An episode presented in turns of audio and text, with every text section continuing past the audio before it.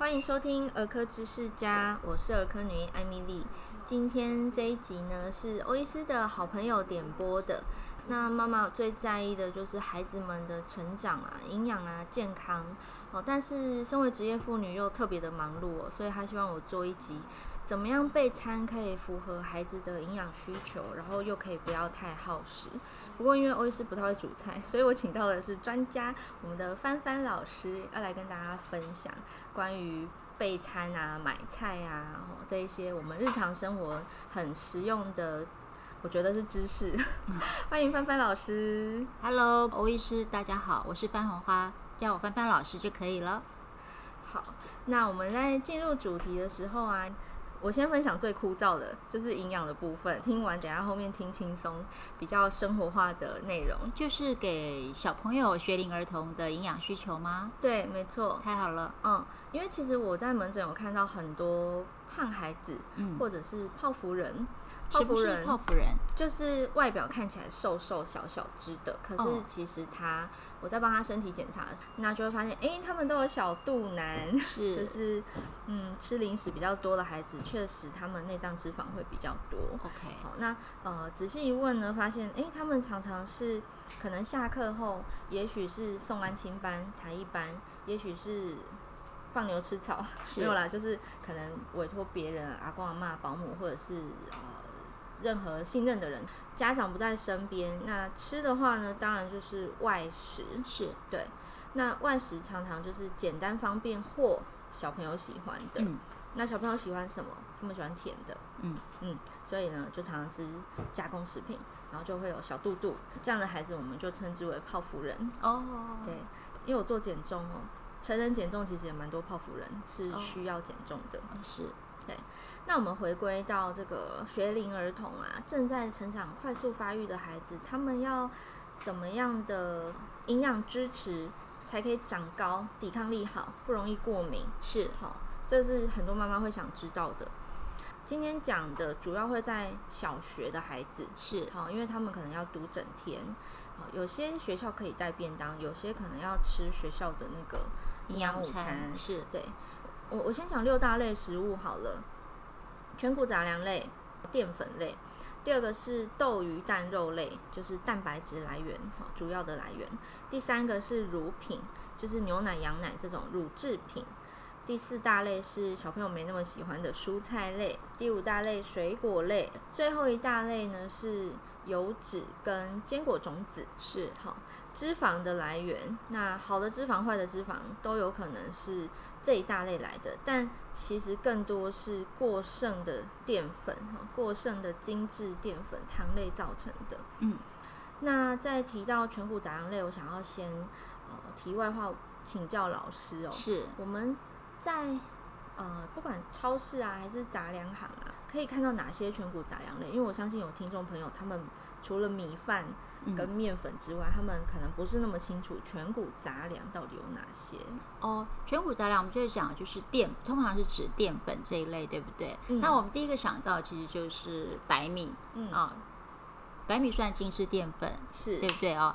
那呃，糙米是稍微呃比较全比较全圆形。对，那其实还有一些是啊、呃，比如说玉米，嗯，它其实就是呃五谷杂粮类。对，那呃在饭的烹调上，但我们讲过，其实我都会建议大家，其实可以把玉米粒放进来。嗯、那我觉得它是很好的。然后或者是跟糙米的配合，其实像马铃薯，嗯，五谷根茎类，但它也算淀粉。淀粉。那我就会觉得，我们如果能够认识淀粉的来源，其实啊，欧医师，淀粉对孩子的发育成长很重要，嗯、对不对？没错，尤其是大脑。好，很多人减重都不敢吃饭。哦。对，那淀粉对大脑很重要吗？对，为什么？因为我们的大脑只能利用葡萄糖，是，就是这是它最快速利用的。那学习需要耗费脑力啊，是。我们上班也需要耗费脑力啊，是。你开车专注都需要耗费脑力了，嗯，对。所以淀粉其实是很重要，而且它有一些好的氨基酸，是，还有一些很好的膳食纤维，是。像老师您刚刚讲的玉米，很多人。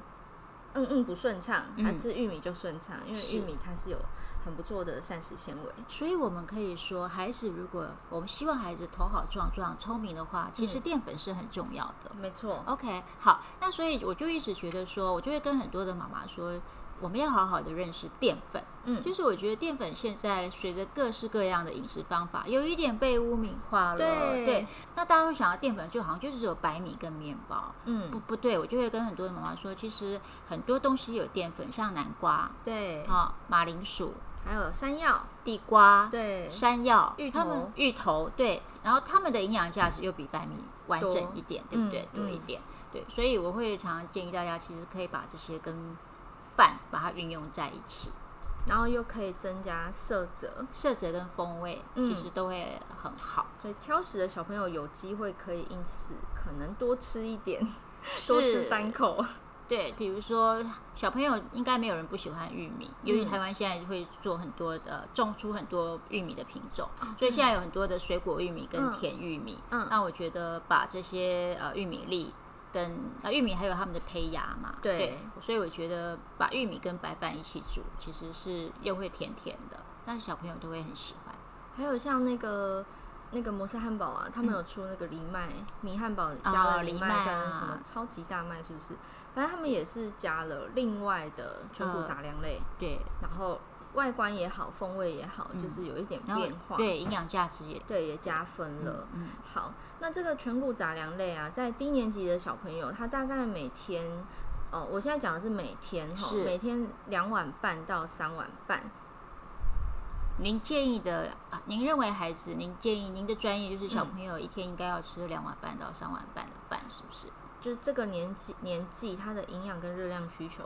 建议量是这样，大部分的小孩应该都吃不了这么多哈，因为现在可能胃口没那么外食很多，对脾胃不开的孩子，或者是他那个点心啊、饼干、面包吃太多，是他正餐就吃不下了。是对，那当然也有反过来，就胃口特别好的，就一餐吃两碗的，那他就会出现的就是刚刚讲的肥胖的议题。你你这么说，就是我想起，就是因为我的小孩一个。老大已经在念研究所，那老二、嗯、呃今年也大四毕业了。嗯，我我个子很小啊，但是他们两个都长得蛮高的。像我小的女儿就一七三，大女儿就一六四。那我记得他们小时候啊，在念小学的时候，嗯、因为我我知道其实身高呃欧医师跟遗传跟基因有关系。对。那我总是觉得说，哎，除了这个部分，我还可以在饮食上多努力。所以他们小时候，我真的都。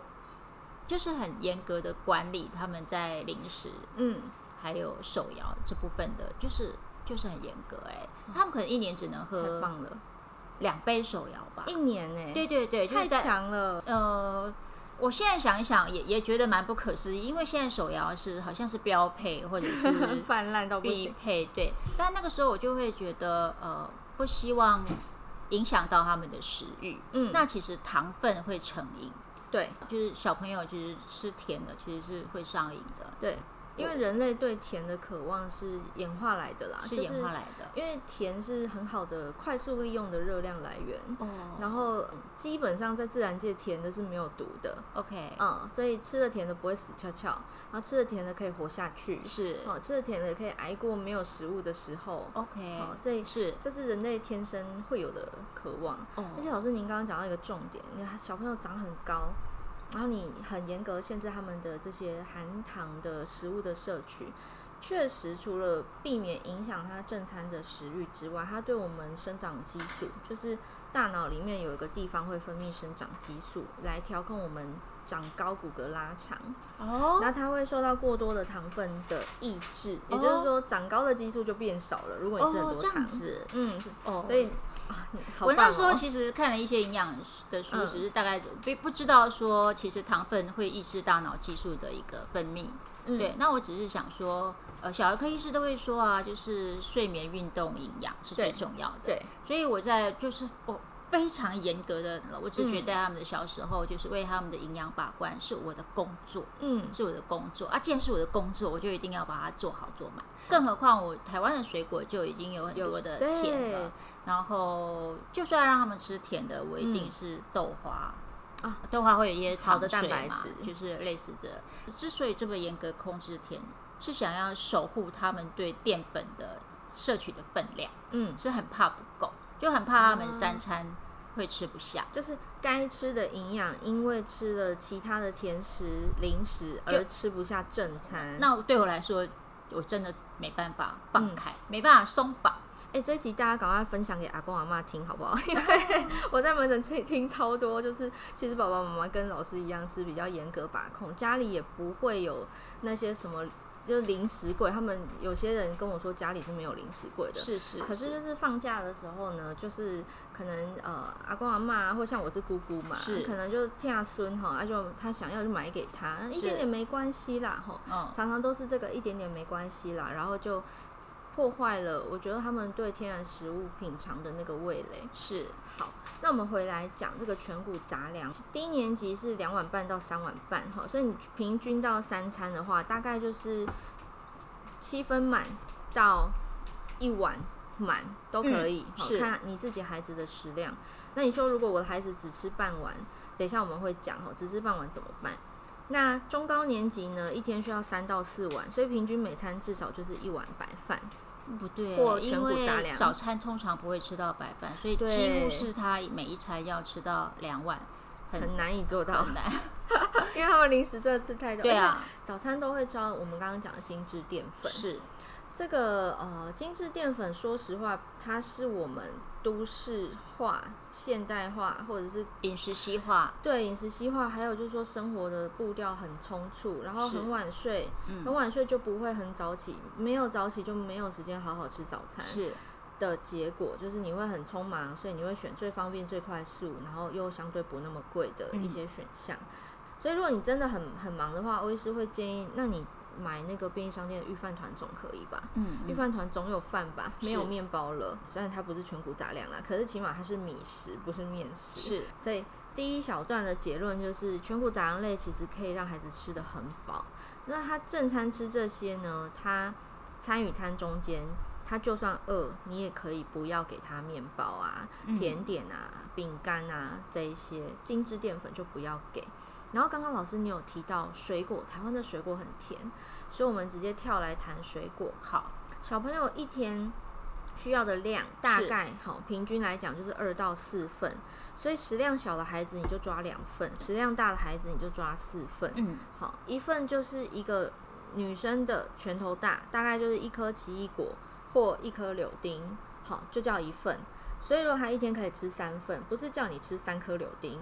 而是你，比如说一个柳丁大的苹果，然后一颗奇异果，是，然后也许一颗橘子，哈，就是不同种类、不同颜色的水果来组合。水果的营养价值最主要是维生素 C，此外有膳食纤维吗？对，哦、还有一些些植化素。是，好，植化素主要在蔬菜类啦，嗯嗯，但水果其实有一点点，哈、比如芒果就会有胡萝卜素，嗯，好，比较红黄深深绿色的。蔬菜类、水果类，他们就会有一些那个颜色特有的 OK 营养成分。那医师，我请教一下哦，如果孩子摄取的容量是有限的时候，嗯，水果是不是可以比较被忽略的那个部分呢？你的忽略是指一整天都不吃吗？就假设说这个孩子，我随便乱讲，比如说就是六百大卡好了，嗯。啊、然后现在又晚了，又累了。那这个时候是希望他把饭吃完就好，水果可以省略，还是说饭吃一半呢、啊，然后再留一些胃口给水果？您会怎么安建议或安排呢？如果是我，我就会选择后者。就是都吃，但是都吃少一点。OK，嗯，这样是比较均匀、比较均衡的做法。哦、是，那呃，完全不建议把水果榨成汁给孩子喝。很多家长求方便，或者呃，会什么做精力汤、蔬果汁，他们觉得这样把营养都浓缩在一起。没有，你只是把 糖水浓缩在一起，因为水果打成汁其实就是水果风味的糖水啦。嗯，没有比较好，但是它还是会比你去喝可乐啊、嗯、汽水啊，然后手摇饮料还要稍微好那么一点点。如果水果打成汁，但是那个渣也是全部喝下去呢？哦，这样子我觉得是相对好的选择。但是你想哦，我现在讲饭后，我吃一颗柳丁可能没有饱足，没有满足，可是我吃两颗，如果你在那边手剥啊，然后。连那个纤维丝都吃下去，其实你吃两颗你会有一点饱足感的。是是，小朋友可能搞不好一颗都还没吃完，他就觉得够了。可是你要榨成一杯柳橙汁，待榨的也要三颗以上。我先生有时候就会弄叫我就是用柳丁汁，嗯、就是我们好像觉得喝果汁有一种高级感啊，就是蔬果汁嘛，饭店什么都会有。嗯、那我就会跟他说，你知道弄这一杯我用了几颗柳丁吗？我用了四五颗，这个糖分的摄取是太可怕了，对，超标，很可怕的。嗯，对所以水果类呢，就大概抓一餐配一份哈，因为三餐嘛。早餐现在也很方便，便利商店都有卖切好的，是是，直接剥来吃。香蕉也很方便啊，你在家里快速解决，一分钟就吃完。香蕉也是很好的淀粉，我们刚呃，它也是它也是对淀粉量比较高的，然后糖分也稍微高一点，是。所以一般我会建议，就是不管有没有要减重啊，就大家分着吃。OK，好，你一根香蕉，也许你们家三个人就一人三分之一，嗯、那你一定会觉得不满足不够，嗯，你就可以再加另外一种水果，选另外一个颜色，是好，然后就达到营养均衡的目标了。下一段我们来谈这个蔬菜好了，就是小朋友不那么爱。老师有没有什么妙招可以让小朋友喜欢吃蔬菜啊？哦，确实哦，因为蔬菜有非常多重要的营养的价值嘛，是肉啊，是蛋，他们没有办法取代的。对，也是水果不一样的东西，所以蔬菜真的很重要。嗯、所以我们可以有素食者，他们还是可以就是体态啊健康的个子非常好。嗯，那主要我小呃我的孩子小时候在蔬菜类的话。呃我都会去了解什么蔬菜，比如说秋葵很有营养价值、啊，它的黏液、嗯、啊，它的一个对肠胃的一个保护。嗯，但是秋葵并不是我们台湾大家那么日常的蔬菜，对对不对？对，好、啊，那而且不是大家都会喜欢它那个黏液的感觉。可是我很希望我的小孩吃秋葵。嗯，只要是介绍推荐新蔬菜，我就会说你可以只吃一口。如果你不喜欢吃，嗯、你就把它退掉，没关系。好、嗯哦，那个只要一一吃一口试试看就好。嗯、那这样子他们就会觉得不太好意思，悍然拒绝我，因为妈妈就已经说只要吃一口就好了。嗯、对对对，有商量的语气，是是是，一开始一定会，因为。人都不喜欢吃不喜欢吃的东西，对，人都会很强烈的抗拒嘛，对，所以孩子也是人啊，孩子也一样，嗯、所以一开始我会用，就说你只要吃一口，看看看就好了，嗯，好，也拜托啦，或者你试试看啦，哈。然后，那他们开始都会不好意思，他们就会说：“好，只吃一口哦。嗯”然后他们就会第一次吃吃一口吃，那他们通常就会觉得说没有想象中那么可怕。嗯，然后我就会说：“再吃一口要不要？”不要了，那我就会把它，就我就说：“哦，没关系，那那妈妈跟爸爸吃。”但是可能过了一个礼拜，我又会再拿出来，就是说：“嗯、呃，吃一口是两口。”嗯，那。他们就会试试看，后来他们就会觉得也也也还不也还行，也还不错。嗯，再来就是试着孩子都喜欢吃油炸的东西，嗯、对，那我就会把它做天妇天妇罗版蔬菜的油炸。其实这也是让孩子吃蔬菜的方式。你把一些蔬菜裹成薄薄的面衣，嗯、也许大家会说它高油哦，但是其实这个是让孩子一开始先认识这个蔬菜，觉得它还不差。嗯，一个很重要的方式。我觉得老师的分享超棒的哎，因为我小时候是坏孩子，我自己说我自己蔬菜吗？我小时候不吃蔬菜，我长大的时候很爱吃，但是我小时候真的害怕哎。哦，那你为什么长大变成爱吃？是认识认同它的营养价值，还是对？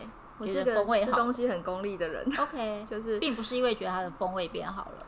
啊，我我的过程是先从认识它的营养价值而愿意吃它，就觉得愿意还不差，对不对？然后觉得真的不好吃，可是呢，我继续吃它。呃，因为我小时候很矮，我长大之后还是不高啦。可是那时候矮会被取难听的绰号，我就觉得我想要长高。嗯，那我妈跟医生就跟我说，那你要吃蔬菜。哦，好，为什么觉得长高要吃蔬菜？因为我那时候其他都吃，我就不吃蔬菜。好，嗯，就营养价值是有一点偏斜的。是，所以呢，呃，我妈跟医生同时这样跟我讲，我就觉得 OK，那我要吃。所以我是先从说服自己吃。然后到后面才慢慢去品尝它的味道，嗯，就是像老师说的，也许是用天妇罗版本啊，嗯，也许是外食的时候有机会吃到一些比较特殊调味的方式。其实我就跟妈妈说，其实在家里做天妇罗，其实会小孩会吃很多蔬菜，因为天妇罗你会炸一点香菇啊、莲藕片啊、嗯、秋葵啊。胡萝卜啊、茄子啊，嗯、然后摆出来又很好看。对对对对，而且是炸物，又可以沾一些可能一些什么酱，哦、或撒一点胡椒粉。哦、对对，那伯伯自己在家里做炸物就会用安全的油。嗯、对，对，那面衣有一点蛋黄嘛。对，对，就是我觉得它是让小朋友开始认识蔬菜、接受蔬菜一个蛮好的方式。哇，太棒了！其实另外还有一招是烘蛋跟咖喱，因为孩子们好像也对咖喱都蛮能接受的。对对对，所以可以在烘蛋里面加入各种切碎的，对对，然后色彩缤纷的，对对对，然后文火慢慢烘，然后营养价值又很非常高。对，我们家版本的烘烘蛋是会加一点点鲜奶。就我妈为了让你看我这么挑食，我我我的侄子也挑食。我妈为了让我侄子吃下蔬菜，她就是弄成切很碎，碎到很难挑出来，然后加在烘蛋里，然后加一点点鲜奶，是，然后那个风味就真的蛮好吃，连我这个大人都觉得哇，我小时候怎么没有这么好吃的东西？哦，对，好，这是蔬菜类哦。那我们刚刚讲到烘蛋有加鲜奶，就顺势来讲这个乳制品，鲜奶、低脂奶、脱脂奶、羊奶。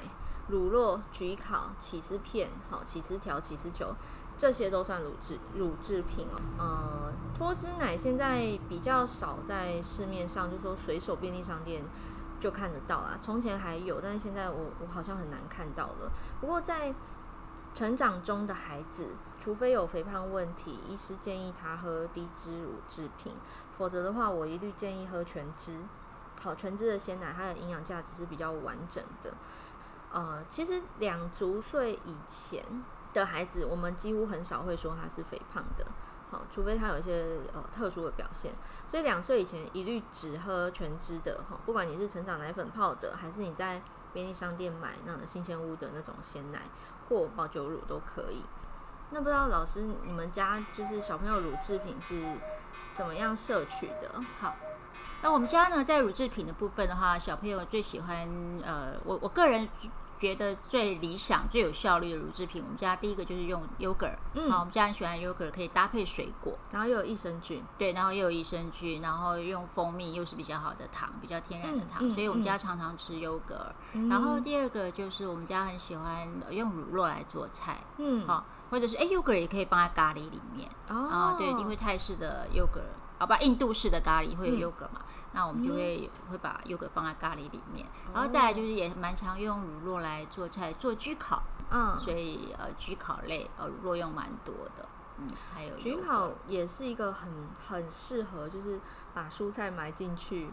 的一个料理方式，还有就是有一些胃口脾胃不开的孩子，嗯、他特别瘦弱，身高体重百分会在落在三趴这种的孩子，因为焗烤非常高热量，嗯，但是它又有富含的就是钙质，哈，我们乳制品觉最主要就是为了摄取钙质。那那焗烤我就呃我还会放很多蔬菜了，对，放啊马铃薯他们就算杂粮类嘛，对，就算淀粉，然后我觉得焗烤是一个对孩子来说。或者对忙碌的妈妈来说，它都是一个蛮完整的，可以规划好好设计，它会是一个蛮完整的一个营养的一个料理。真的，刚好讲到热量的部分哦，是，其实我们饮食还有一大部分的热量来源是油脂哈，是脂肪，是坚果种子类。呃，刚刚老师有提到，我们自己在家做这个天妇罗系列的蔬菜啊，其实就会用好的油来炸。好那所以好的油呢，小朋友一天需要多少？其实跟我们大人还蛮接近的吼，大概是四到五茶匙。那坚果种子类一份，那个一份其实就是我们一般买那种。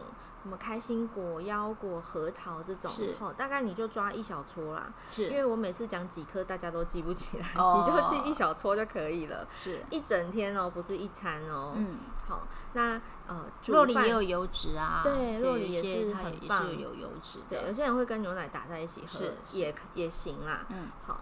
那这个是油脂的部分。如果你做菜用炸的，基本上你不用怕油吃不够。是，好，那、嗯、当然我们不鼓励餐餐吃炸的啦。可是如果你是为了呃一开始在引导孩子吃蔬菜的话，天妇罗真的是一个蛮厉害的方法，也真的蛮好吃的。哦，对啊。好，最后来讲还蛮重要的。刚刚我讲了豆、鱼、蛋、肉，好。这四个字的顺序是有意义的，嗯，就是优先推荐的，呃，黄豆、大豆制品哈，就是豆腐、豆干、呃，豆腐的话就是像板豆腐这种最传统的豆腐，嗯，好，然后豆干当然就是不要染色比较好，是好。那鱼泛指一切的海鲜，嗯、所以除了鱼，哦，什么蛤蜊啊、牡蛎啊、螃蟹啊、虾啊这一些哈海产类的，套 Q 啊什么这些都算。然后蛋就是指鸡蛋，那最后的肉就一切的家禽家畜类的这些肉，嗯。蛋白质类学龄儿童，他们低年级的话呢，一天需要四到六份，是。那中高年级就是直接记六份，嗯，好，所以相当于一餐是一点五到两份，是。一份怎么记呢？请妈妈们拿出三只手指，嗯，不知道大家有没有画面？就是你大约你的三只手指，如果你的手比较小，哈，像我手比较小，那就是四只并排这样子的体积，这样叫一份。是好，这个体积这个 size 那蛮小的，对，随便一个鸡鸡鸡排都已经鸡腿两份了吧？对，就两份。所以其实小朋友呃胃口不开的话，可能会吃不够，不然一般食量孩子都会吃得到。肉其实是够的，其实是够的，而且我们的国民营养健康调查，很多人是吃超过。是啊，比如说像鸡腿好了，就会有鸡皮，好多小朋友喜欢吃鸡皮，嗯，会连皮带肉一起吃，嗯，然后就会吃下过多的油脂，嗯。哦，会建议就是不要吃那个皮啦。好，你的油要来自植物油会比较好。是，嗯，好，这个是豆鱼蛋肉类哈，一天大概四到六份，那中高年级是六份。嗯，好，你就记一一餐一点五到两份这样子。嗯，应该这一大类不会很难煮，对不对？对对，也还有含鸡蛋，对不对？对，一颗鸡蛋就叫一份。哦，大家可以这样记，比较好记。所以其实一片鲈鱼可能就够三份。或者是一片鲷鱼，嗯、可能就全全家的两人、三人应该也是够的。蛋白质应该是比较容易达成的，对小朋友来说，还比较担心会超过。对，如果蛋白质超过呢，会怎么样呢？呃，它就会变成多余的热量储存在肚子上，哦、变小肚腩。了解。对，呃，我们现在讲的都是一整天啊。那对于忙碌的妈妈们来说，我们想要教她快速备餐哈，我们讲晚餐好了，嗯、他可能下班顺路经过超市。那他可以怎么样采买？然后可以比如说十五分钟上桌之类的，有有办法吗？哦，我们必须要务实，就是面对现实。虽然刚刚欧医师你说了一点五份到两份，嗯，啊，那是指一天的三餐，对。但是我们很实际，其实我们的早餐通常没有办法去吃到所谓的一点五到两份的蔬菜啊、水果啊，所以应该是说，可能午餐跟晚餐可能都应该要到三份才够。孩子，您建议的一天的分量，对不对哦？我们要真的要让孩子吃得够的话，其实晚餐是没有办法精简的，嗯、在营养价值上，因为很可能，通常我们这么忙碌的生活，一天最正式的一餐，对孩子来说，对，其实几乎就是晚餐了。嗯，哦，其实我想十五分钟要出菜，哦。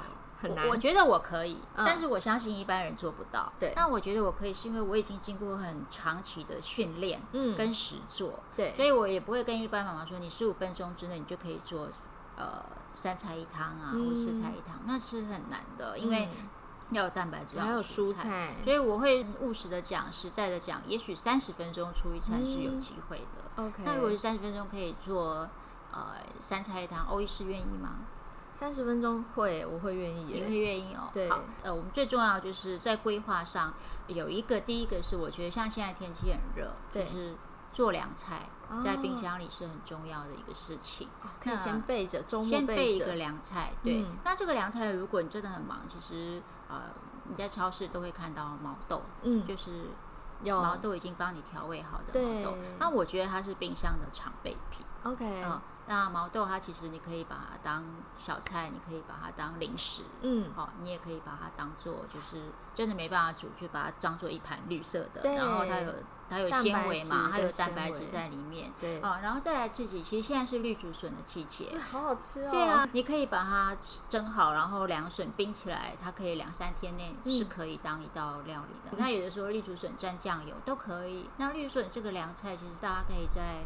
而而现在超商，因为台湾的食品加工很进步，现在绿竹笋有很多都帮你煮好了，对，真空包，对，那个也是好很好运用的，嗯嗯嗯，这个我很常用啊，你很常用，对不对？所以思考凉菜的一个设计是很重要，茄子就可以当凉菜，茄子、腌小黄瓜啊，它都是凉菜，都是我最近常常弄的，就是就会省一道菜。嗯，真的很忙，你就去买韩国的泡菜，它也是小菜的一部分，它也是蔬菜一部分，对吗？对，它也营养价值也是可以，而且辣椒有它的营养，新香料对有它们的呃特殊的营养价值。对对，所以我觉得第一个，你如果想好凉菜，你就。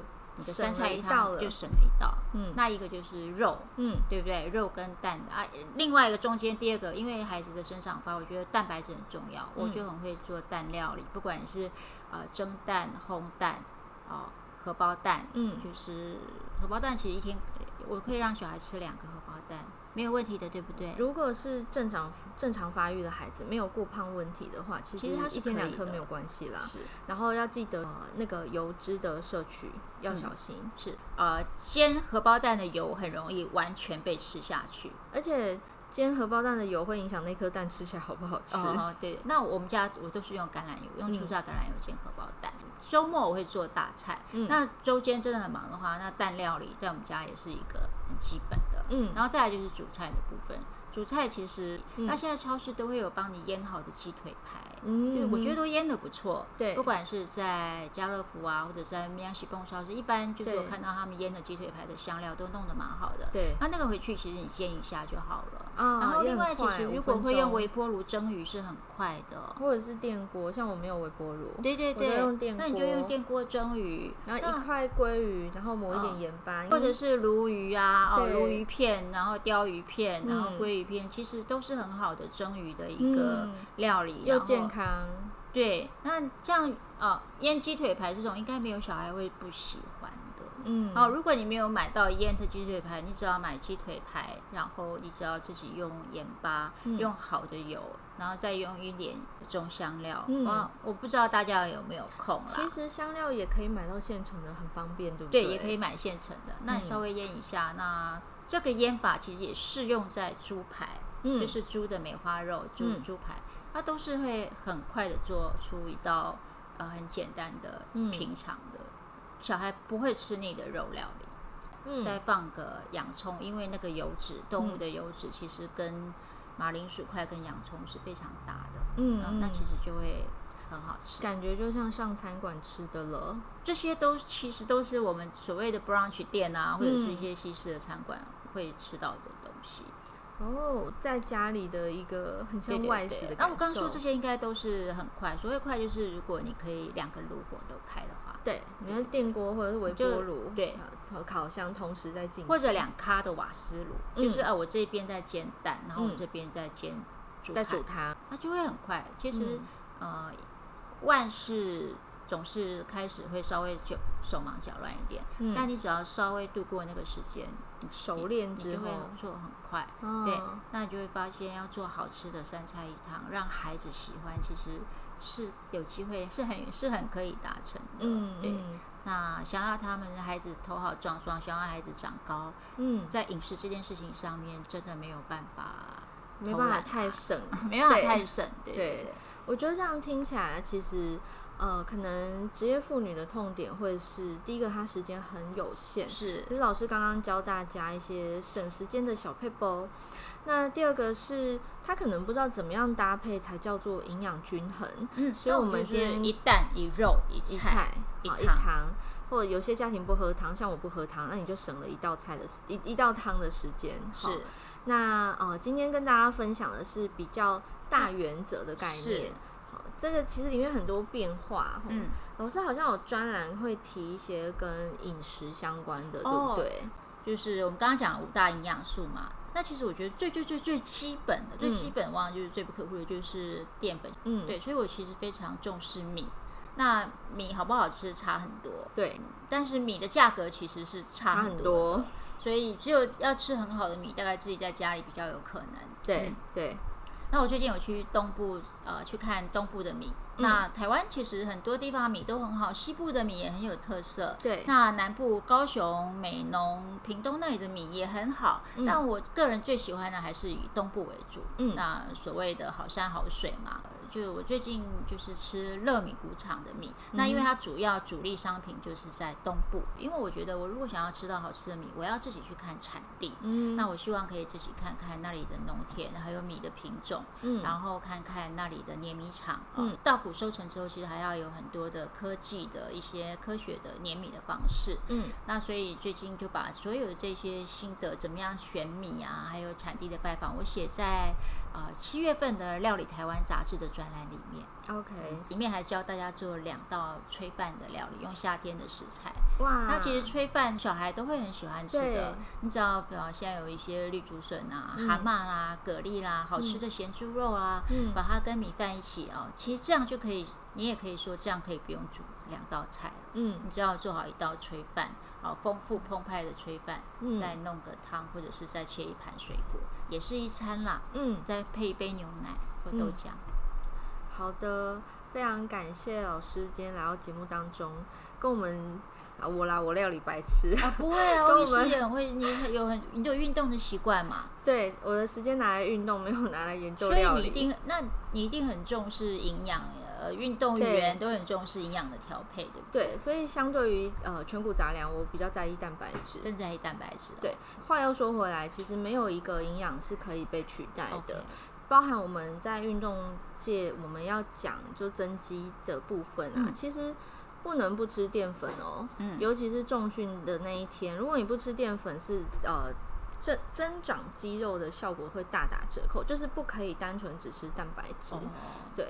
好，这个如果有有机会再又是又要讲两小时，OK，都是学问。对，好，老师分享了自己家庭的呃饮食文化，我觉得每个家庭都有他自己的饮食文化。那相信大家也会有属于你们家的，来自你原生家庭影响的。是，那只是说在孩子成长的过程中，他可能有一些必需营养素是不可或缺。嗯。嗯而且很多人都会说成长只有一次，所以今天跟大家分享的就是孩子到底需要什么，嗯，那大家可以怎么样做？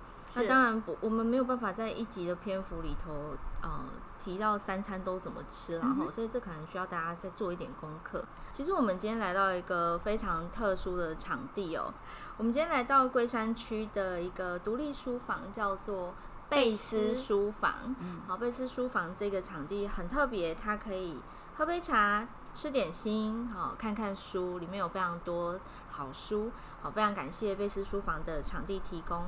那今天这一集的内容，如果大家还有更多问题想要点播的话，欢迎私讯欧医师，我会把 IG 的链接放在今天的资讯栏里头。那也非常感谢范老师来到节目当中，谢谢。那我们下次空中再见喽，拜拜，拜拜。